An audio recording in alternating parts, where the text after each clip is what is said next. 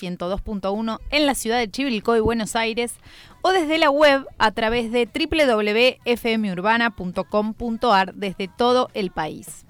Quien les habla es la Alessandra Mauro y en el programa de hoy vas a escuchar en la conducción las voces de Sandra Lencina y Rebeca Girotti, compañeras. ¿Cómo les va? Buenas tardes a todos. ¿Cómo están? Muy buenas tardes. Cerquita, San, acordate ese. Ok. ¿Me escuchan? ¿Me escuchan? Ahora sí. Ahora sí. Bien. Eh, en la operación técnica nos acompaña Estefa Aranda. Gracias, Estefa, por acompañarnos otro jueves más. Y te podés comunicar con nosotras desde WhatsApp o mensaje de texto al 02346 15 51 55 59 o directamente a nuestro Instagram, Facebook o Twitter, arroba Abofema Argentina. También podés comunicarte con nosotros y seguirnos a través de nuestro Twitter propio de la radio, que es Marea Legal, quien lo está manejando Yara, nuestra compañera, que está siempre con el minuto a minuto de lo que va sucediendo en el programa en vivo y va tuiteando todo lo que vamos comentando. Por otro lado, si necesitas alguna orientación legal respecto a alguno de los temas que vamos abordando en los programas u otros temas que están vinculados con cuestiones de género, sabes que puedes escribirnos a bofemargentina.gmail.com. Les recordamos que este programa es impulsado por Abofema Argentina, que es una asociación civil de abogadas feministas sin fines de lucro y que somos autogestivas, y que es la primera asociación de abogadas feministas de carácter federal tenemos compañeras, como decíamos, que están ahí bancando desde Salta, Formosa, Río Negro, Chubut, bueno, desde todos lados. Porque estamos en todos lados. Neuquén, San Neuquén, San Juan, bueno, no nos queremos olvidar de, ya van a ir escribiendo y las vamos a ir nombrando. Si querés colaborar auspiciando con tu publicidad en nuestro programa, podés contactarte por cualquiera de las vías de comunicación que mencionamos.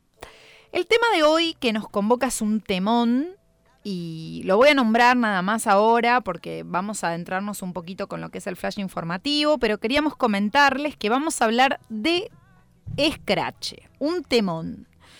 Eh, y vamos a ir compartiendo con ustedes eh, un debate y diversas posturas respecto a este tema que genera distintas eh, cuestiones dentro del feminismo y diversidad de opiniones. Nosotros en este programa lo que quisimos hacer es mediante la, programación y el orden del mismo, es que se pueden escuchar todas las voces.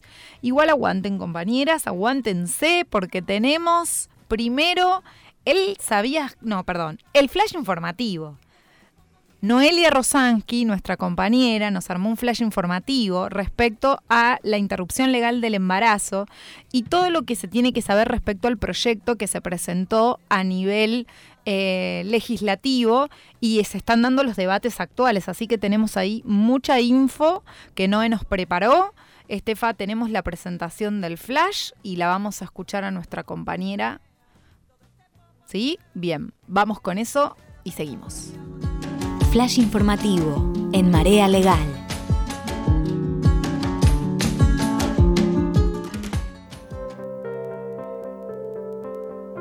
Me llamo Norma Beatriz. En el año 2000 me criminalizaron Mi nombre es por Débora y en violado 2005 fui criminalizada por aborto y asociación de Sonia Belén. En el año 1990. Mariela perdió la vida por las consecuencias de un aborto séptico. Tenía 40 años. Era madre y esposa. Durante tres semanas estuvo internada en terapia intensiva en un hospital en la provincia de Córdoba. En los últimos días su salud había mejorado y deseaba volver a su casa. El 7 de noviembre tuvo dos paros cardíacos. Murió por no acceder a un aborto seguro. Mi nombre es Mariela Beatriz. En el año 1992 fui acusada de un aborto En el año 2003 me procesaron. En Argentina el aborto es legal desde 1921 de acuerdo al artículo 86 del Código Penal. Esto implica la regulación penal del aborto bajo el modelo de causales. No es punible si tiene como fin evitar un peligro para la vida o la salud de la persona gestante o si el embarazo proviene de una violación. Sin embargo, la interpretación restrictiva del artículo redundó en un modelo de penalización total. Según el Centro de Estudios Legales y Sociales, entre 2012 y la actualidad se registran 73 casos de criminalización por abortos y eventos obstétricos, en general bajo el tipo penal de homicidio agravado por el vínculo. La mayoría de estas mujeres se encuentra en situación de vulnerabilidad, sin recursos para enfrentarse al sistema penal ni satisfacer necesidades básicas. En Argentina se practican entre 460 y 600 mil abortos clandestinos cada año.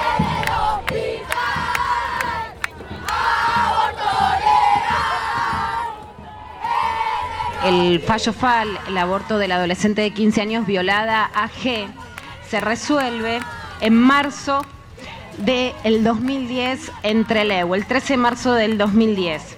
En 2012 la Corte Suprema de Justicia de la Nación se pronunció en el fallo FAL para la interpretación amplia del artículo 86 del Código Penal. Allí estableció que la práctica debía resolverse sin dilación ni vía judicial. Privilegió la interpretación legal más favorable a la persona frente al poder estatal. Extendió la causal violación a toda mujer que sea víctima de ese delito y obligó al Estado Nacional y sus jurisdicciones a emitir un protocolo de actuación para garantizar el acceso al aborto legal. En 2015, el Ministerio de Salud de la Nación desarrolla el protocolo para la atención integral de las personas con derecho a la interrupción legal del embarazo y en diciembre de 2019 aprueba su última actualización. El protocolo establece la salud como concepto integral que involucra las dimensiones física, mental y social el peligro a la salud como posibilidad y no necesariamente como configuración de daño. La protección del derecho a la igualdad ante la ley y no discriminación en el proceso de atención médica.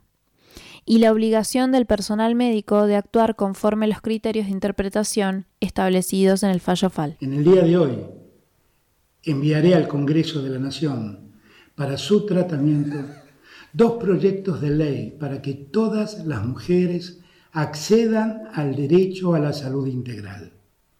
El primero de ellos legaliza la interrupción voluntaria del embarazo y garantiza que el sistema de salud permita su realización en condiciones sanitarias que aseguren su salud y su vida. El primero de diciembre el Congreso Nacional dio comienzo al tratamiento del proyecto de interrupción legal del embarazo. Estos son los puntos más relevantes. Punto 1. Se enmarcan los tratados de derechos humanos ratificados por la República Argentina e incluidos en la Constitución Nacional, dando vital relevancia a la protección de los derechos sexuales y reproductivos, la dignidad, la vida y la autonomía, la no discriminación y una vida libre de violencias. Punto 2. Propone un sistema mixto, es decir, sistema de plazos, IVE, interrupción voluntaria del embarazo, hasta la semana 14 de gestación inclusive.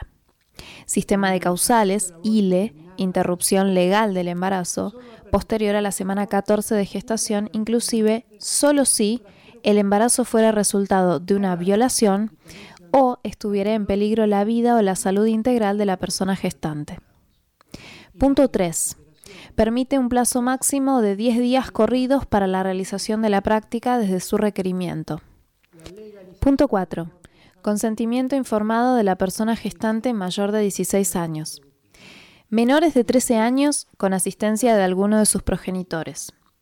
Personas de entre 13 y 16 años con el asentimiento de alguno de sus progenitores. Punto 5. Objeción de conciencia. Es inadmisible en caso de que la vida o la salud de la persona gestante esté en riesgo y necesite atención urgente. Es admisible bajo estas condiciones mantener su decisión en todos los ámbitos en que ejerza su profesión y derivar la atención a otro u otra profesional y garantizar acceso sin dilaciones. El incumplimiento de los requisitos para ejercer el derecho de objeción de conciencia dará lugar a sanciones y persecución penal de tres meses a un año. Punto 6. ESI. Obligación del Estado Nacional y las provincias a implementar la Ley de Educación Sexual Integral. Negar el acceso al aborto legal, seguro y gratuito es violencia, y los estados tienen la obligación legal para el pleno ejercicio de ese derecho. Dijo el Comité CEDAW, los estados deben avanzar en la eliminación de cualquier provisión legal que penalice a las mujeres que se han sometido a la práctica de un aborto dijo el mecanismo de seguimiento de la Convención de Belém do Pará. Es un deber de los estados eliminar el aborto inseguro que se cobra la vida de las mujeres. dijo el Comité de Derechos Económicos, Sociales y Culturales. Se supriman todas las barreras que se oponen al acceso de la mujer a los servicios de salud, educación e información, en particular en la esfera de la salud sexual y reproductiva. El acceso al aborto legal, seguro y gratuito es un derecho. Aborto legal es vida, es urgente, será ley.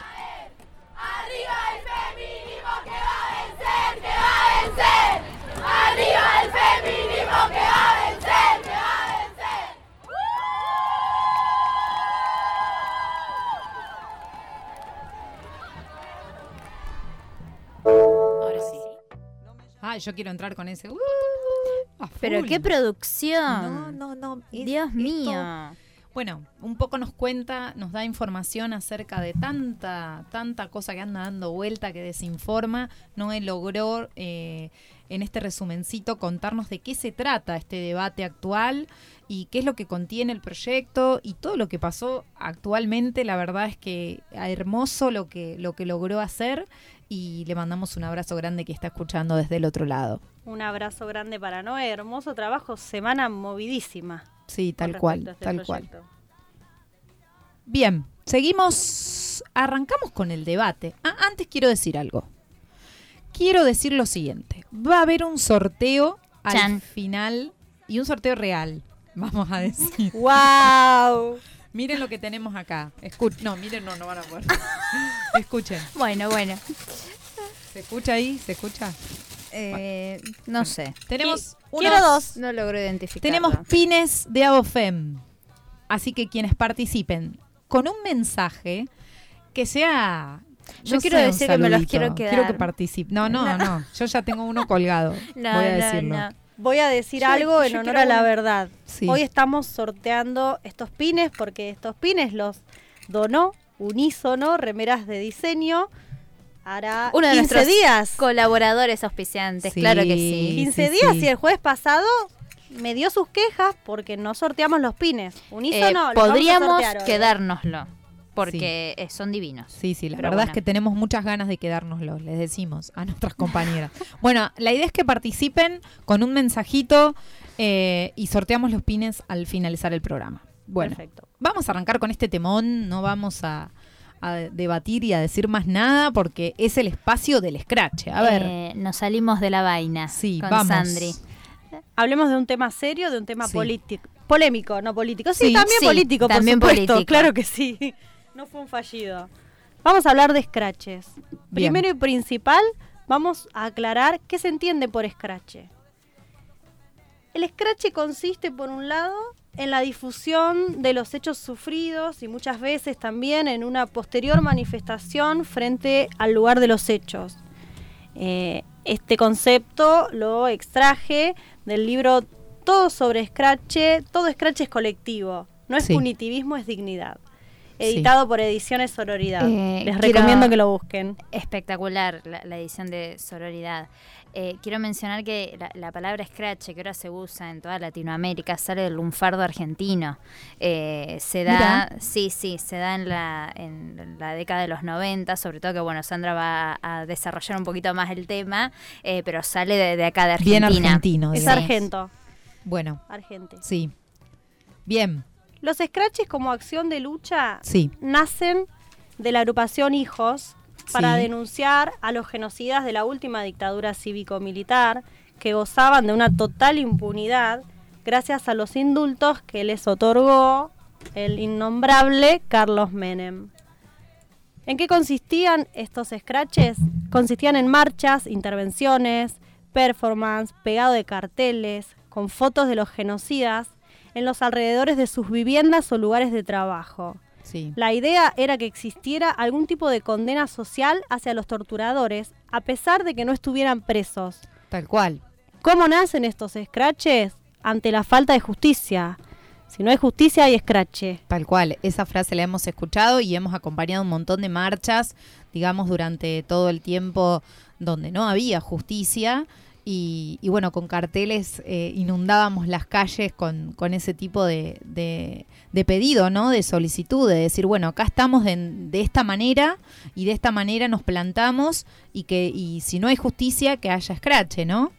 Exacto. Hoy, por ejemplo, los scratches se usan sobre todo para denunciar a violadores, golpeadores, femicidas y violentos como un método para repudiar acciones y difundirlas en las redes sociales. Y sobre todo para obtener la condena social, ¿no? Esto de que se habla de la, de la frase, si no hay justicia que haya escrache, se busca un tipo de eh, sanción, represión, eh, rechazo que eh, la justicia no lo da. En, en, muchos casos. Exacto, a mí eso me ha llevado a pensar, a pensarme y, y decir por qué se utiliza, porque lo vemos a diario que muchas veces eh, el escrache viene de alguna manera a sustituir la denuncia eh, judicial, la denuncia penal. ¿Por qué? ¿Qué sucede en las víctimas que no se acercan al Estado, que no van a pedir eh, a una fiscalía la intervención judicial? Sí. ¿Qué pasa con las personas que sí han denunciado? Sí. ¿Qué trato reciben? En las fiscalías, en los juzgados? ¿Por qué la necesidad de eh, buscar justicia? No es justicia por mano propia para nada, pero buscar justicia eh, haciendo conocer lo que te pasó, buscar la condena social y no la judicial. Sí, sobre todo eh, para limitar al, agresor ¿no? en, en, en, sus ambientes de su, entorno conocido, diario, ¿no? Que para buscar ese repudio y que sepan con quién está, con quién están trabajando, con quién, quién es su amigo, quién es su marido, quién es su vecino, quién es su, ¿no? Eh, que bueno viene a esta ineficacia que muchas veces se da y, no no no podemos eh, ir contra, contra esto, que es una razón totalmente eh, válida eh, cuando a una le, le, pasa cosas cercanas, ¿no? Tal eh, cual, tal cual. Lo, entendemos. Me, me ha pasado de preguntarme porque nosotros tenemos una postura formada respecto a los scratches, pero me ha pasado de preguntarme quién soy yo para censurar a una víctima, para pedirle a una víctima que no cuente lo que le sucedió o que no vaya afuera de tribunales a prender fuego cinco gomas. ¿Quién soy? ¿Cómo? Si el Estado no está reparando a esa víctima, no la está conteniendo, no la está acompañando, ¿de qué manera le puedo decir no, la justicia va a actuar? Como profesional, como buena profesional, ¿no? Y esto que, nos interpele a todos, ya seas, eh, no sé, eh, hagas eh, labores de maestranza, que nos interpela a todos como buenos profesionales cuidar a las víctimas, ¿sí? Que tener una cuidarlo en todo aspecto, ¿sí? No, no, vamos a dejar de entenderlos, no vamos a dejar de, de apoyarlas, acompañarlas, pero cuidarlas en todo aspecto, porque sí, es desgastante y es terrible pasar por situaciones de abuso. Imagínense todavía después de pasar por todo un proceso de consecuencias que te llevan eh, el, el scratch. Bien, ahí vamos a entrarnos un poco en esto que dice Rebe, ¿no es cierto? A ver, nosotras pertenecemos y como lo manifestamos al comienzo del programa, una organización de abogadas eh, tenemos una postura, pero respetamos, obviamente, y lo decimos acá en, la ciudad y lo decimos abiertamente, que respetamos las modalidades de lucha de todas las compañeras. Sin embargo, dentro de nuestra profesión, por ahí a lo que hacía hincapié un poco Rebeca con lo que decía, eh, somos abogadas que tratamos de abogar, valga la redundancia, por lograr que la justicia cambie y pelearla desde adentro. Entonces es como que sabemos cuáles son las consecuencias que pueden traer eh, a las víctimas en cuanto a procesos que pueden eh, surgir luego, que vamos a escuchar también relatos hoy acerca de esto, pero también obviamente no somos nadie para venir y decirle no hagas, no utilices esta herramienta como forma de lucha. Sí, es como que de cierta manera les comentamos o abrimos ese paraguas, ¿no? De decir, mira qué puede suceder tal cuestión, o mira que puede suceder tal cosa, o acompañamos desde otro lugar, desde otra manera, pero obviamente respetamos, y, que quede bien claro en este programa, por eso vamos a traer todas las voces, las modalidades de lucha que cualquier compañera o cualquier persona pueda adoptar. Sam, ¿qué más tenés para agregarnos? Quiero aclarar por qué desde Abofema Argentina decimos que estamos en contra del scratch. No estamos en contra de las personas que escrachan. Sí. Estamos en contra del scratch en sí, eh, no es por considerarlo punitivista para nada, no estamos victimizando a los violentos, eso tiene que quedar claro. eh, todo lo contrario. A la violencia todo el peso de la ley. Quienes critican scratches desde un punto de vista antipunitivista, en los casos en los que se denuncia a un abusador, a un femicida, a un transfemicida o a un violento, no está pensando en la persona que denuncia, en la víctima. Nosotras, al pronunciarnos en contra de los scratches, nos ponemos sentadas al lado de la víctima. Decimos no al scratch justamente para preservar a la víctima, a su familia, nos ha tocado muy de cerca tener que acompañar a compañeras víctimas de abusos sexuales, de abusos sexuales en la infancia, que han denunciado, ni siquiera denunciado, tenemos el caso más emblemático, emblemático es el de Flavia Zaganías, que vamos a hablar de él después, eh, en el que solamente ha hecho una publicación en Facebook totalmente inocente, eh, de una mamá desesperada porque la justicia le estaba archivando una causa de abuso eh, a su pequeña hija, la respuesta del Estado fue totalmente nefasta. fue imputarla. Dejamos de hablar del abuso sexual de su hija para hablar de una Flavia imputada, de una Flavia procesada y de una Flavia condenada. ¿Por qué decimos que eh, estamos en contra para pelearla justamente desde adentro? Porque está esta justicia que eh, lo primero que hace es como que, no, no sé, un detector de, a ver qué acción te puedo imputar para eh, enseguida te saco una sentencia de 20, 30, 40 años si puedo. no, eh, pero es así, ¿no?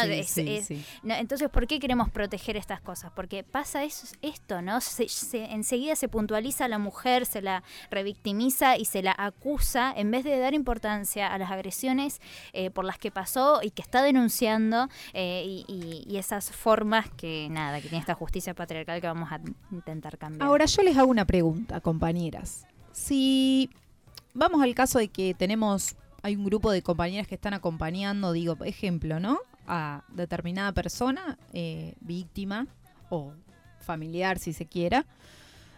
Y surge la cuestión de que la misma víctima quiere empezar a impulsar un scratch por esta cuestión de decir, necesito que se sepa, necesito que el vecino sepa, necesito... ¿Qué recomendaríamos nosotros ante este tipo de situación? ¿O, qué, qué es lo que manifestaríamos nosotras ante esta situación? Protegerla, cuidarla, tratar por todos los medios posibles que no lo haga, sí. que se proteja. Tenemos, sin ir más lejos, en esta ciudad una imputación no sé, tendrá 20, 30 días la imputación por daño agravado a una mamá eh, protectora que está peleando por una condena eh, por un abuso sexual de su hija menor de edad. El tema es el siguiente, ¿no? Siempre respetando, ¿no? Lo, lo, que los demás piensan, las demás formas, ¿no? Pero, pero a veces eh, tenemos que cuestionarnos también las formas, ¿no? Hay veces que hacer un scratch a través de las redes sociales diría yo que hasta puede ser hasta determinada, de determinada manera cuidado. Digamos, hay formas y formas. No podemos tampoco exponer a las víctimas, por ejemplo, escrachando, poniendo, no sé, un teléfono o un nombre y apellido. Digamos, hay formas. Directamente desde la cuenta personal. Eso es personal. deja muy expuesta a la víctima. Sí. ¿no? De, última, ¿no? Si lo vamos a hacer, tomemos recaudos. Claro. Ahí eh, me viene a la mente una pregunta que leí en el libro que les cité hace un rato, Todo Scratch es colectivo, eh, donde se preguntan a qué se le puede llamar Scratch. A hablar con alguien por fuera de los que ya saben y conocen el hecho. ¿Es un Scratch? Claro. Compartir en un grupo que una ha sufrido violencia. ¿Es, un, scratch? Decir el nombre de la persona que te agredió. ¿Es escrachar? Pedir que no nos hagan compartir el espacio con alguien porque no nos sentimos cómodas con un violador. ¿Es un scratch también? Claro, claro. Bueno, chicas, nos llegan mensajes. Nos llegan mensajes y a mí se me sigue llenando la cabeza de preguntas. Sí, sí, seguimos, vamos a seguir. Chola, Chola, acá, gran compañera, nos, nos está bancando, quiere un pin, nos dijo. Así que la anotamos al sorteo y nos dice, las banco fuerte, son altas compañeras. El scratch está visto como violento porque la justicia todavía apaña a los violadores y la policía los cuida. Pero más allá del dolor de la víctima, es importante que la sociedad sepa de qué forma actúan los ciudadanos. Y si hay violines, hay que mostrarlo. Las amo y todos sus consejos ayudan a crecer y a ser un poco más inteligentes a la hora de actuar. También nos escribe Noé, ¿sí? que nos, está escribiendo que fue quien hizo el, el Sabías qué. No, perdón, el la columna, el, pequeño flash informativo sobre IBE. Sobre IBE. Y nos dice, el Scratch termina siendo funcional al patriarcado. Coincido con Rebe en la responsabilidad de cuidar a las víctimas. Vanina nos dice, denunciamos abusos y nos hacen pasar por un test de veracidad de nuestros dichos. Tremendo. Y Ara nos dice, ni hablar que luchemos desde adentro. A la justicia con perspectiva de género, sin dudas vamos a llegar en algún momento. Bien, ¿les parece compañeras que vayamos escuchando em, el ¿Sabías qué? ¿Sí? Estefa lo tenemos a mano, les cuento que el Sabías qué es el espacio de las estudiantes de AOFEM Argentina y que en el día de hoy van a estar, va a estar a cargo de Alexia Lechuga Dimitrov, de Anabela Yelén Signorelli y de Nacha Gariglio, lo dije bien, eh, que, bueno, nos van a estar contando un poco del caso este que mencionaba Sandra, el caso de Flavia. Em, tenemos a mano, Estefa, la presentación y el Sabías qué, así lo compartimos con ustedes. Vamos. ¿Sabías qué? Espacio de las estudiantes de Abofem Argentina. ¿Sabías que hay acciones no institucionales que se ejecutan cuando la falta de perspectiva de género y el mal funcionamiento del Poder Judicial configuran una injusticia? Y que se pueden convertir en un proceso penal y o civil para quienes la emplean causando más daños, pudiendo ser estos patrimoniales, psicológicos o la privación de la libertad? En la sentencia del caso de Flavia Saganías se evidencia la desprotección de las víctimas que denuncian, la inadecuada condena penal para la resolución de problemáticas sociales complejas y la inaceptable ausencia de capacitación de una mirada integral del Poder Judicial para contemplar las múltiples violencias que se ejercen sobre las víctimas. Este caso nos presenta la oportunidad de plantearnos qué tan efectivos o contraproducentes terminan siendo los métodos a los que se recurren cuando la justicia hace oídos sordos, como el escrache o la publicación en redes con datos precisos para alertar a la sociedad o conseguir condena social ante la falta de una condena legal y protección y perspectiva de género en la justicia para actuar y juzgar los delitos. Flavia Seganías es mamá y único sostén de cinco niñez. El 27 de noviembre del año pasado fue condenada a 23 años de prisión por instigadora de tentativa de homicidio contra la persona a la que denunció por abuso sexual de una de sus hijas menores de edad. Para la justicia, Flavia instigó a la violencia contra Gabriel Fernández, su expareja, a quien denunció. La declaran instigadora de una serie de delitos a partir de un posteo en una red social que realizó en agosto del 2017 cuando la justicia archivó la causa por falta de pruebas. Un pedófilo más en Capilla del Monte, se llama Gabriel Fernández, menciona la zona donde él vivía y pidió, por favor, cuidemos a nuestros hijos porque la justicia no hace nada. Su culpabilidad ante la imputación de instigadora la decidió un jurado popular integrado por 12 personas en consonancia con el voto de los tres jueces técnicos de la Cámara del Crimen de Cruz del Eje en Córdoba. En 2017, Flavia tomó la decisión de denunciar en la Fiscalía de Instrucción de Cosquín a Gabriel Fernández. Allí le tomaron la denuncia, pero no le asignaron ningún abogado o abogada querellante, como tampoco le informaron acerca del procedimiento de la Cámara Gesell, sometiendo a la niña a revisiones físicas infructuosas. Flavia también esperaba que la justicia garantice la protección de su hija y sus otras hijas. Los flojos mecanismos judiciales empleados no detectaron huellas de abuso sexual, aunque Flavia observaba a diario los episodios que atravesaba su hija y que daban cuenta del abuso. Pero todo fue desestimado y quedó archivado por falta de pruebas. ¿Qué siente una madre que va a denunciar el abuso sexual a su hija menor de edad por parte de su expareja? ¿Cómo se contiene desde el Estado a quien se hace de valor para enfrentar esa aberración en la justicia al realizar una denuncia? ¿Cómo se protege a la niña, al niño que fue sometido a esa perversidad, y a quién hace eco de su voz en la denuncia?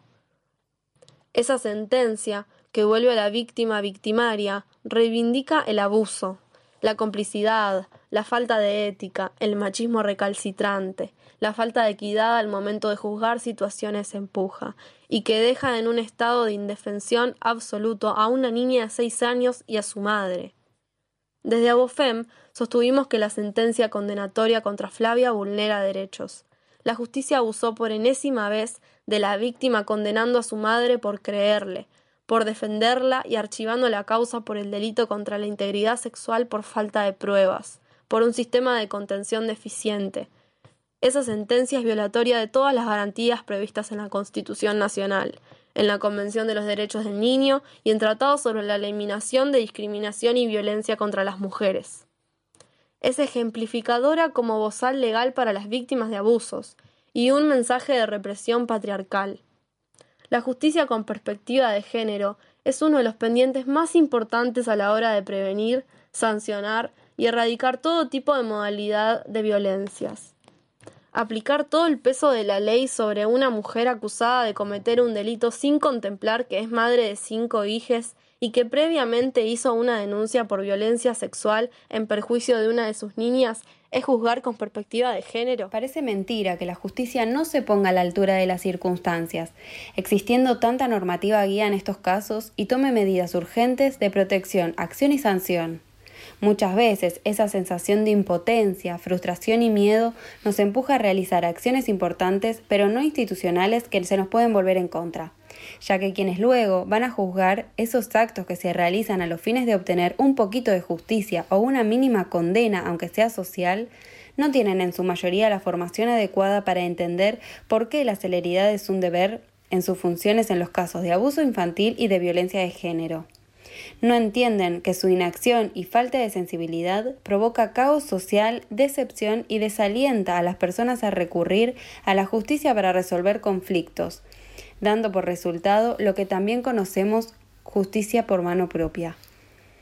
Flavia le decía a una amiga, la denuncia está hecha. La verdad que en ese momento me desequilibré, perdí la calma, me invadió la ira, impotencia, ya que él sigue como si nada. En este caso, la publicación duró pocas horas porque fue denunciada y se bajó.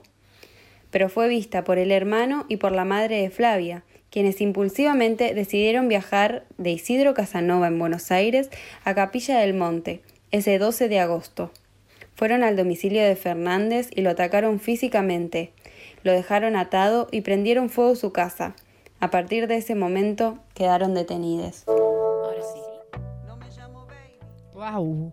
Fue tremendo y es tremendo el caso de Flavia Zaganías. Digo, es tremendo porque Flavia está condenada a 23 años de, prisión. Pudo salir de la cárcel hace, creo que, tres meses eh, por el, el aislamiento. Por el, contexto, sí, eh, sí. Pero antes los jueces ni siquiera la liberaron porque tenía tres hijos a cargo menores de edad. Fue tremendo. Eh, les quiero contar cómo llegó a nosotras el caso de Flavia. Eh, el año pasado nos llega un mensaje desesperado eh, pidiéndonos ayuda por este caso terrible. A Flavia la estaban por condenar por publicar en una red social, por publicar en Facebook. La justicia no existe. Eh, cuiden a sus hijos. Hay un abusador suelto, ni siquiera lo nombró, en ningún lado consta que haya tenido alguna comunicación con las personas que luego lo agredieron. Pero para la justicia fue eh, la frutillita del postre lo que hacía que se cierre de una vez y para siempre el tema incómodo de tener que investigar un abuso sexual infantil porque lamentablemente tenemos que decirlo, a la justicia no le gusta trabajar, no le gusta investigar. y es mucho más fácil imputar y condenar a una mamá que está haciendo ruido, porque Flavia estaba haciendo ruido. Tal cual. Eh, tenía muchas eh, compañeras, muchas organizaciones de Capilla del Monte que la estaban acompañando para que se pueda reabrir la causa y para que finalmente al abusador de su hija lo condenen. Eso no sucedió. Lo que sí sucedió fue que la imputen y la condenen por instigación al delito. Por eso muchas veces cuando hablamos de scratches, lo decimos y lo remarcamos. tenemos que cuidar a las víctimas, eh, tenemos que preservarlas, tenemos que, por favor, acompañarlas paso a paso, aconsejarlas eh, con determinadas acciones eh, que hagan y decirles, mira, esto por favor puede tener esta consecuencia legal. Eh, perdón, digo, ¿no? ¿Qué, ¿Qué ejemplo más perfecto de esto que hablábamos de este radar que tal vez tiene la justicia de, a ver, hiciste esto, bueno, te lo hago imposible con sí, esto. terrible que tengamos que estar hablando de esto. Sí. terrible. Es terrible. les comento que siguen llegando los mensajes. ¿Sí? Tenemos un oyente acá. Sí, de Chivilcoy. Rebe, vos dame una mano con las compañeras ahora, mientras. Ahí, eh, Janina nos dice, oyente de aquí de Chivilcoy, excelente programa, chicas, un tema que genera controversia. Se piensa que con el scratch se va a ayudar a la víctima, pero finalmente, perdón, pero finalmente termina beneficiando al victimario. Gracias, Yani, por tu mensaje. Tenemos, Rebe tenemos la respuesta de Julia a esta eh, pregunta que dejó San antes del ¿sabías qué? De si que una persona ¿no? Eh, mencione, lo diga en distintos ámbitos, a veces ni siquiera mencionando, dando el nombre del, agresor, eh, si era Scratch. Y Julia nos dice, no es Scratch, es visibilizar lo social que esconde una denuncia, la ausencia del Estado, la cara del agresor, homicida, femicida, les jueces que fallan en contra de los derechos el reclamo de no prescripción. No es escrache, es pedir que escuchen y actúen. Bien, Nacha nos dice, hay que ser muy cautelosas y responsables si vamos a difundir información que deje en evidencia a un impune. Hay que cuidarnos mucho porque a veces pareciera que el sistema está en nuestra contra, pues patriarcado. Abrazos a todas las compas que participan en esta edición. Participo por el PIN. Ana de Salta nos dice, qué loco el caso de Flavia, qué interesante a la vez porque abre debate también los juicios por jurado y la subjetividad de cada uno.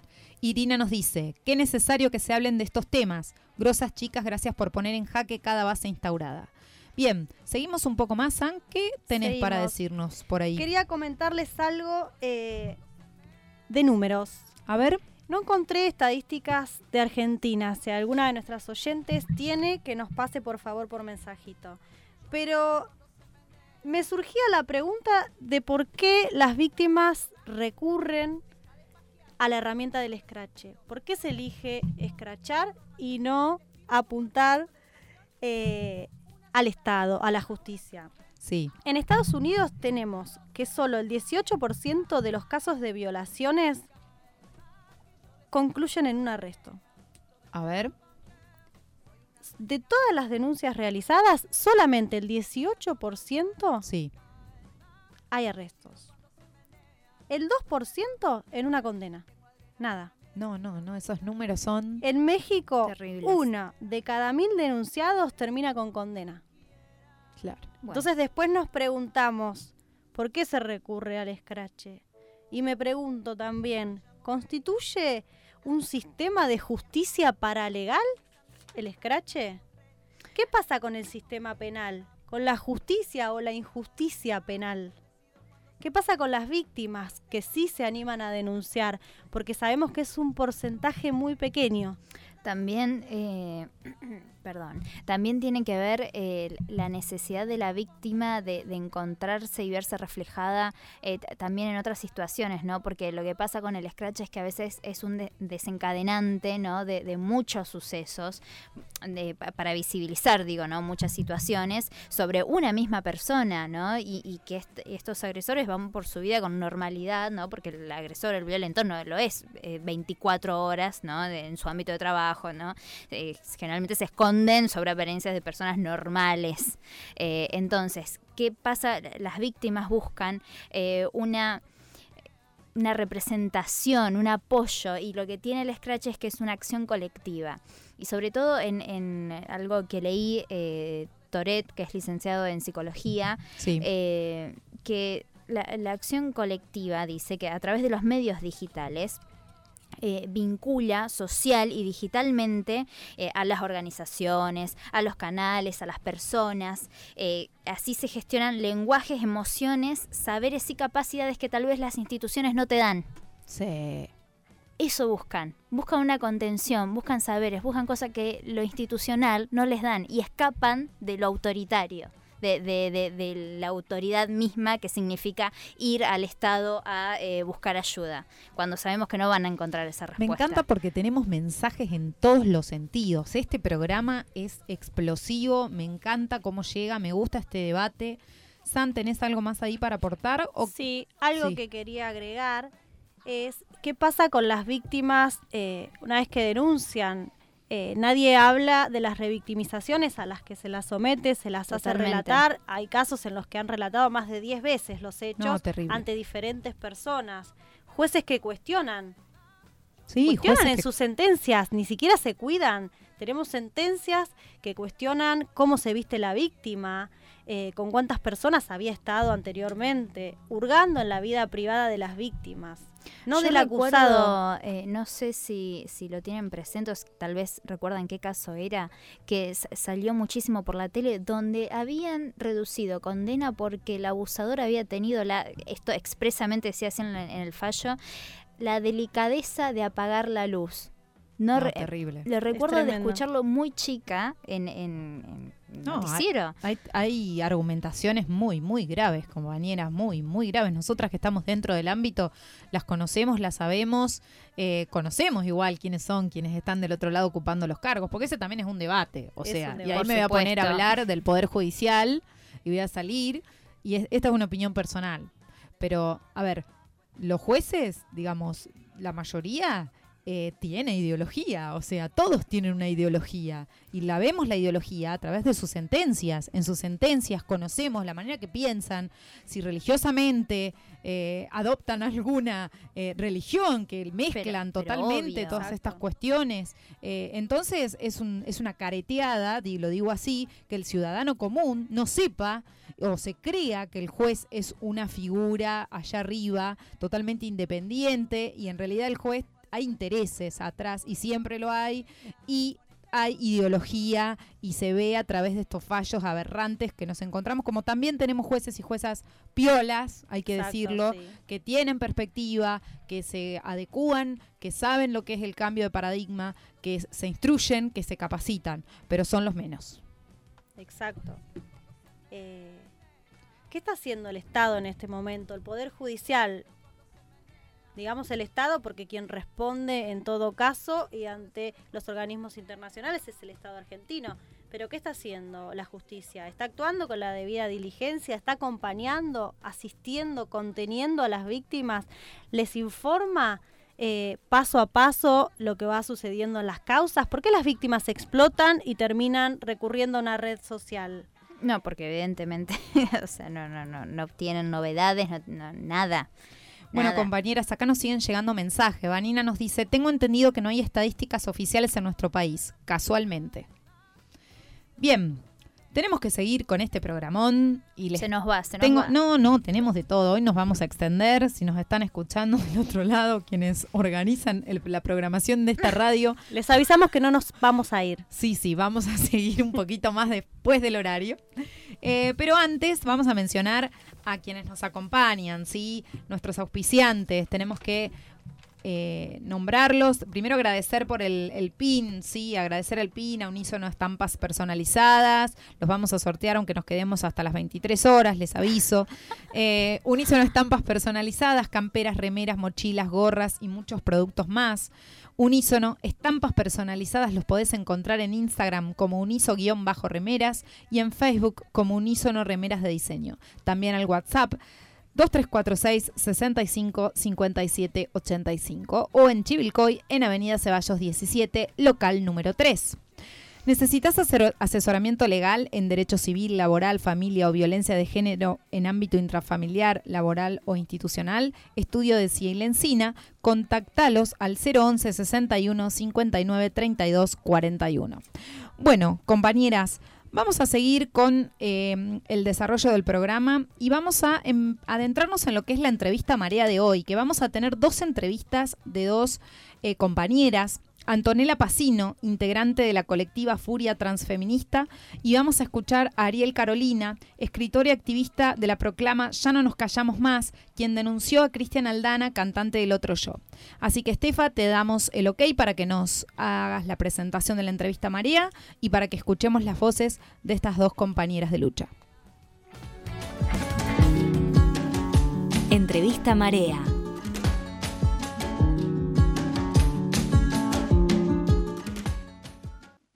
Mi nombre es Antonella, soy parte de la agrupación Furia Transfeminista, en particular yo eh, soy parte de la regional de Campana.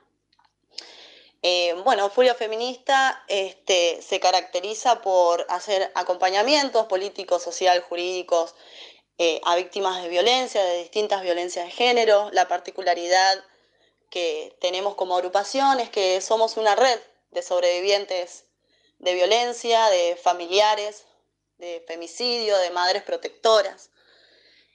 Eh, bueno, y acompañamos precisamente en los procesos judiciales, entendiendo de que muchas veces, eh, como víctimas, como denunciantes, confiamos en la justicia, sea en la justicia civil o, en el fuero penal, y lo cierto es que no siempre tenemos las respuestas esperadas y el, trato esperado.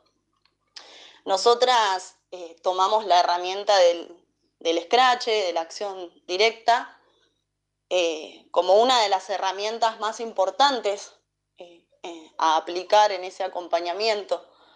Lo importante de remarcar este, respecto a esta cuestión del scratch es que nosotras lo aplicamos, como bien dije, como una herramienta. Es decir, no es la primera instancia que tomamos cuando acompañamos un caso. Primero agotamos todas las instancias administrativas, había y por haber. Cuando nosotras aplicamos el scratch a una institución, que puede ser eh, plantarse en la puerta de un juzgado, eh, plantarse en la puerta de una fiscalía, de una UFI, plantarse en la puerta del servicio local eh, o de cualquier institución judicial o, administrativa que interviene en ese proceso judicial, es porque no tenemos respuestas. No, o sea, dentro de ese acompañamiento, dentro de ese acompañar, cuando no hay respuestas eh, concretas o cuando eh, se estiran demasiado los plazos judiciales adrede, eh, en beneficio de los violentos, cuando hay una este, resolución desde alguno de los juzgados de familia en donde hay una revinculación forzosa con, con un violento o con un pedófilo abusador, que aún teniendo causas penales abiertas, son este, estas revinculaciones forzadas, se, ven, que, se, emiten desde los juzgados de familia, este, bueno, ahí sí aplicamos el escrache a esa institución, ahí sí aplicamos la acción directa. Otra de las formas en las que aplicamos el escrache, que aplicamos la acción directa, eh, son las pegatinas, pegar carteles en las inmediaciones de los organismos, eh, de los cuales, bueno, tenemos demandas eh, en puntual por tal o cual proceso judicial. Y lamentablemente, digo lamentablemente porque esto no debiera funcionar de esta manera, pero lamentablemente cuando nosotras realizamos un scratch es cuando tenemos esas respuestas que estamos esperando.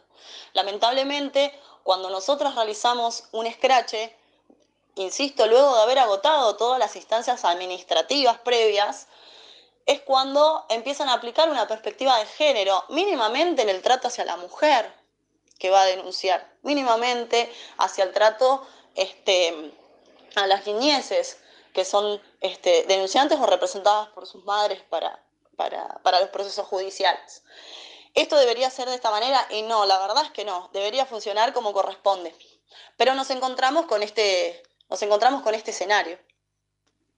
Por otro lado, eh, también están los scratches hacia, hacia los violentos, hacia los abusadores, hacia los femicidas, hacia los pedófilos. Eh, por un lado, como una instancia eh, de, de prevenir por otro lado, porque muchas veces cuando hay denuncias por abuso o por violencia, eh, hay otras víctimas también que a raíz de esos scratches se animan a hablar y, aportan a la causa y muchas veces cuando están preparadas, cuando se sienten preparadas, también eh, son denunciantes que se suman a la causa inicial. Pero bueno, esto también, o sea, tanto los scratches a, a los organismos como los scratches a los, a los violentos y abusadores también son parte de una estrategia dentro de nuestra, de nuestra agrupación. Muchas veces un escrache eh, a un violento le ha salvado la vida a alguna compañera porque al verse expuestos em, han bajado sus, o sea, han bajado sus acciones eh, agresivas contra, contra la compañera mientras se sigue desarrollando el proceso judicial. No opino de que todos los casos sean iguales, por eso precisamente es que es una cuestión estratégica de saber en qué momento aplicarlo, cómo aplicarlo, con qué tónica este, llevar a cabo el scratch, si, es, si va a ser virtual, si va a ser en la casa de un violador, si va a ser, este, bueno, de la manera que fuese.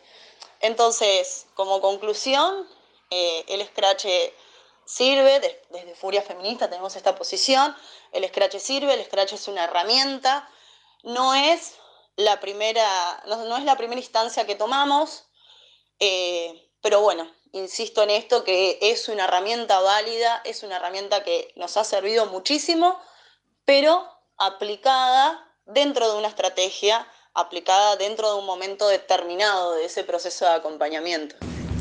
Hola, soy Ariel Carolina, escritora, activista de la proclama Ya no nos callamos más, no nos callamos más. Em, lo que pienso del Scratch es que es una herramienta de autocuidado, de autodefensa y de transformación colectiva muy enorme. Es una herramienta construida por y para nosotros, eh, dentro de toda una estructura donde no hay espacios, eh, prácticamente no hay, ¿no? porque hoy en día podemos contar con ciertos espacios si alguien decide hacer una denuncia, pero aún hoy sigue siendo un hecho revictimizante enorme, porque bueno, es un hecho violento el ir a denunciar y más para personas que hemos pasado por violencias. Entonces, creo que eso, el Scratch es una herramienta que tiene esto de que siempre va a ser para nosotros y por nosotros porque, porque es algo que fue construido de esa forma históricamente y creo que, es, que, es, algo que, es, que hay que reconocerlo como la importancia que tiene, ¿no? De dónde, de dónde surge. Luego hay un montón de vicisitudes y un montón de problemáticas que atraviesan, obviamente, como en todo, pero creo que mm, me parece importante remarcar esto con el tema del el scratch, ¿no? Es una herramienta de autocuidado y autodefensa por y para nosotros y luego todo lo demás. Eso, eso pienso del Scratch. Así que cuando sí, cuando no, yo no tengo una opinión al respecto porque yo no voy a entrar en cuando sí, cuando no, porque eso sería entrar en un lugar de que, que no. o sea, yo soy una persona ex víctima que fue sobreviviente de abusos sexuales, golpes y un montón de otras cosas terribles para una niña y para un adolescente. Este, y, no, yo, y yo no hablo solamente por mí, también, no, no, no, es que me pongo en la voz de otras, pero sí hablo desde un lugar de que he leído más de 300 scratches y visibilizaciones y denuncias que son terribles y que realmente me parece que el tema, el tema, el tema vuelve una y otra y otra y otra vez porque se necesita seguir hablando del tema, porque hay mucha invisibilización del tema, mucha desinformación y realmente es una problemática que nos atraviesa coyunturalmente y eso es la realidad. Eh, y me parece que tiene que ver esto de, bueno, que haya habido un lugar en el encuentro plurinacional por primera vez en la grilla no oficial, ¿no? porque también ahí hubo una problemática entre la grilla oficial y no oficial, la oficial que históricamente niega y, no requiere reconocer que quienes llenamos las calles somos identidades disidentes, feminidades y niñeces que no están de acuerdo eh, con, que solamente se nombre una identidad que es la de mujer cis y eso me parece que fue histórico también en La Plata que se pudo armar ¿no? la, bandera y que se pudo llevar a cabo todos esos talleres. Era el taller número 74. La experiencia, bueno, obviamente que tuvo todas sus vicisitudes, eh, porque ahí se vio el encuentro de las logísticas también, ¿no? como las distintas logísticas de las, de las dos líneas de, de organización entonces, bueno, lamentablemente un montón de gente quedó afuera y hubo mucha gente que estuvo en, los otros, en, la, en la otra comisión, donde, bueno, eh, se dijeron cosas bastante atroces. Lo que puedo decir de nuestra comisión eh, es que hubo un trabajo dinámico donde un montón de personas expusieron su experiencia, que esto es lo que me parece importantísimo de estas rondas y de estos encuentros, que empecemos a hablar desde la praxis y se escucha a las personas que están hablando desde la praxis y se puede hacer críticos obviamente, pero sí empezar a abrir el panorama de a quienes escuchamos y de dónde recibimos la información. Eh, para mí la justicia es información. Eh, y es tener toda la información para poder elegir. ¿Y qué me llevó a pensar en la posibilidad de armar un taller de Scratch y con qué objetivo? ¿Cómo se, desarrolló y si superó tus expectativas? Sí, superó mis expectativas, pero es que no tenía expectativas igual, porque la verdad es que tantas veces eh, fracasé, porque realmente es un camino de muchas piedras el, autodefensa, el, expresarte, el romper con una estructura de víctima, porque es, hay, hay una forma de ser eh, víctima y además hay una forma también de arraigar la identidad víctima, ¿no?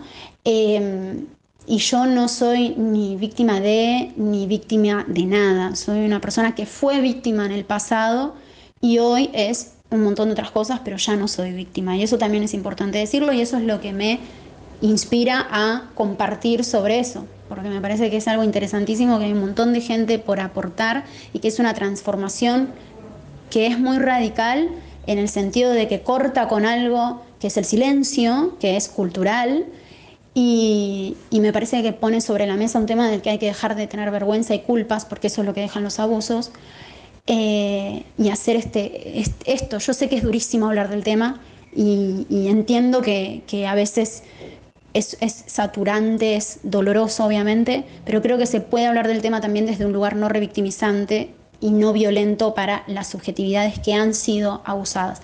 Porque sí que hay que entender que son temas delicados y la revictimización, se puede caer en una revictimización muy fácil, se puede caer en una, en una violencia muy fácil y hay que tener esa responsabilidad porque estamos hablando de cosas que han pasado por nuestras cuerpos y, ya, y, son nuestras historias, ¿no? Entonces, eh, siento que también se tiene que bregar siempre que se hable de estos temas con esa gran responsabilidad que solamente la va a poder poner el límite y bien claro la persona que ha vivido la experiencia. Así que me parece importantísimo que se escuchen esas voces. ¿Cuáles fueron las conclusiones que surgieron del taller y cuál es tu visión al respecto de esto? Bueno, creo que ya lo dije y, que ya está recontestado. Bueno, muchísimas gracias, espero que sirva, espero que resuene, espero que, que, eso, que sirva, porque creo que eso es importante, que, pueda, que pueda ser info, que, a la hora de, de defendernos dentro de este sistema patriarcal, bueno, que nos pueda ayudar. Así que eso, muchas gracias. Hermosas entrevistas tuvimos, como dijimos, vamos a escuchar todas las voces, vamos a escuchar voces a favor, voces en contra, voces dudosas, digamos, eh, porque nos desconstruimos todo el tiempo y todo el tiempo vamos formando nuestras propias opiniones. Tenemos mensajes. Sí, tenemos uno de la Chola, de aquí nuestro oyente de Chivilcoy, que nos dice, no nos olvidemos de entre comillas, citando el desahogo sexual. Con tantas cosas que tenemos que escuchar de parte de jueces y fiscales, yo no sé cómo no quemamos todo aún. Flavia nos dice que la condena a los escraches no nos haga olvidar del derecho a controlar las instituciones y exigir que funcionen, que tenemos que funcionen que tenemos. No nos persiguen, revictimizan y estigmatizan, pero vamos a seguir exigiendo que funcionen. Bien. Eh, Marisol nos dice, es un re laburo el que hacen las compañeras. Yo pienso, en relación a las entrevistas, yo pienso eso, que como herramienta es una opción, no tiene que ser un acto impulsivo sin protección porque puede terminar por volverse en contra, como en los casos que se comentaron. Tiene que ser parte de una estrategia cuando lo demás no funciona. Nacha nos dice gran aporte todo lo que dejan acá y este programa. Las leo y también escucho con mucha atención. Julia nos dice, qué grositud, eso de dejar de ser víctima para ser sobreviviente. Eso fue increíble. Eh, sí, Sí, sí, porque hay como una estigmatización, no sé si estigmatización, pero como un estereotipo de víctima, ¿no? De la víctima indefensa, buena, incapaz, que tiene que tener ciertos comportamientos de víctima, ¿no? En cuanto a un proceso judicial, en cuanto a cómo se comporta, qué es lo que hace, eh, sus eh, relaciones con el entorno, ¿no? A partir de... Creo que cuando la víctima deja de ser víctima y pasa a ser sobreviviente es cuando aparece el Poder Judicial tratando de adoctrinar. Tal cual. Tratando eh, de sentenciarnos a un silencio rotundo. Sí, sí, sí, tal cual. Chicas, programón el de hoy. La verdad, que, estamos muy contentas de haber podido eh, llevar adelante este programa, más allá de que, bueno, tenemos diversas posturas nosotras, e inclusive dentro de la organización. Em, la verdad es que no queríamos ser eh, autoritarias en cuanto al mensaje que queríamos transmitir, digamos, es lo más alejado de lo que queríamos, entonces la idea nuestra es que puedan escucharse todas las voces con fundamentos, pensar, repensar, reflexionar, dudar, crear nuevas opiniones. Eh, dejamos, dejamos, abierto, dejamos abierto el debate también. Eh, nos encantaría poder armar un debate grande con varias eh, organizaciones, compañeras. Daba para tres horas. Sí. Igual lo habíamos pensado antes de la pandemia, les paso a contar habíamos pensado organizar un debate eh, sobre el scratch y formación en la Ronda Cultural, un centro cultural acá en la ciudad de Chivilcoy. Y bueno, por ahí es impulso para, para volver a, remontar esta actividad e impulsarlo para el año que viene, para, para que bueno, nos podamos entre todas eh, ir, ir nada, debatiendo y compartiendo nuestras opiniones y viendo cuáles son las, las formas eh, más correcta, si se quiere decir, o, o, cómo podemos trabajar de manera colectiva, digo, ¿no? No sé si sí, maneras los distintos, aunar un poco más los distintos puntos de vista. Sí, en ese sentido. Bueno, quiero decirles que se viene el sorteo. Chan. A ver, a ver, a ver qué tenemos ahí. bueno, ver. les comentamos que no vamos a hacer un sorteo eh, a través de redes y demás. Tenemos los papelitos acá, Rebe los fue cortando uno por uno. Muy, a la antigua todo. ¿Están todos los papelitos, Rebe? ¿El mío? No lo veo el mío. No, el tuyo no, o sea, no vale el tuyo. Bueno, no, se, peleen, no se peleen, no hagan como yo que me acabo de robar uno. Sí, sí, porque yo, yo también quería uno, voy a hacer una denuncia sobre esto. Yo quería uno y autoritariamente no me dejaron agarrarlo. Bueno, ¿hay tres o cuatro? Díganme. Hay cuatro. Bueno, vamos con el primero, Rebe. A ver, a ver, a ver, a ver, a ver. Pásame la bolsita. Ahí va. Bueno, el primer, primer pin se queda en la ciudad de Chivilcoy para la Chola, compañera. ¡Vamos, Chola! De acá de Chivilcoy. Sí, sí, se queda. Bien, queda acá para que lo constate la escribana luego. Bien. Segundo pin. El segundo pin se va para La Plata. Y lo tiene, se lo ha ganado la señorita Nacha. Bien, ganado, Nacha, ¿eh? Se fue para La Plata. Vamos por el tercero. Sepáralos ahí, San, porque si no. Bien, el tercero queda en Capital. Marisol, compañera nuestra, se lleva el pin de Abofem. Marisol, compañera del observatorio. Chicas, vemos cómo se los hacemos llegar, ¿eh? Porque carísimo el envío. Bien, bien, bien, bien. Y vamos al número 4, el pin número 4 se lo lleva. Te falta este ahí, la botonera. Dijiste que le íbamos a tener, ya nos termina, se nos termina el programa. Se lo lleva. A ver, sí, ayúdenme ustedes, chicas. Saca el papelito.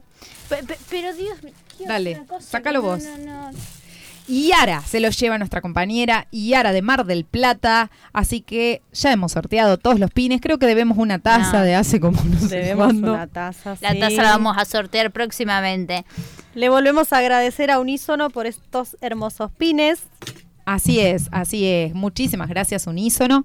Y bueno, se nos ha ido el programa. Lo que quiero decir es el tema que se viene el programa que viene. Bueno, les queremos comentar que vamos a estar al aire hasta diciembre.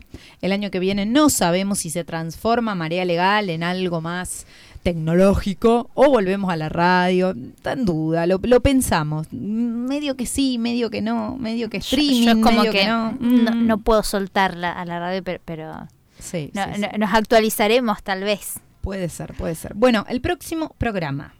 Tenemos tantas propuestas para el año que viene. Escuchen. Violencia religiosa y espiritual. Hablemos de qué pasa con los hechos de violencia en los espacios eclesiásticos. Temón. Tremendo. En este momento encima. Va tela para cortar. Invitamos a nuestras compañeras de Abofem estudiantes a que piensen un sabías qué, a que organicen, planifiquen. Eh, Vamos, mis pollas, ¿eh? Que, somos la, barra brava. Yo me las adjudico totalmente. Se adjudica. Sí, obvio que sí. Se adjudica con la, puntera de la comisión. Son una barra brava ya, chicas. No, no, no, no, no. La puntera. No, no, no, Terrible, terrible lo que has dicho, Sandra. Bueno, ya los mensajes explotan sobre el programa que viene y todavía falta una semana y este programa hay que armarlo. Así que, compañeras, vamos para adelante. Me, da un poco de miedo. ¿Cómo se llama el director de la radio? Carlos. Tito, Tito, y, Carlos. Tito, yo quiero para el jueves que viene seguridad en la puerta de la radio, por favor. no, no, no, fuertísimo. Estefa, Estefa está tentada, Estefa está tentada. Bueno, nos vamos, nos, vamos, porque nos van a echar. Sí, Estefan, ¿con qué canción nos vamos? Dale, decila. Escuchen la voz de Estefanía Aranda. Con El cuerpo sabe el plan de la mariposa. ¡Vamos! Nos vamos con ese tema. Chao. Adiós.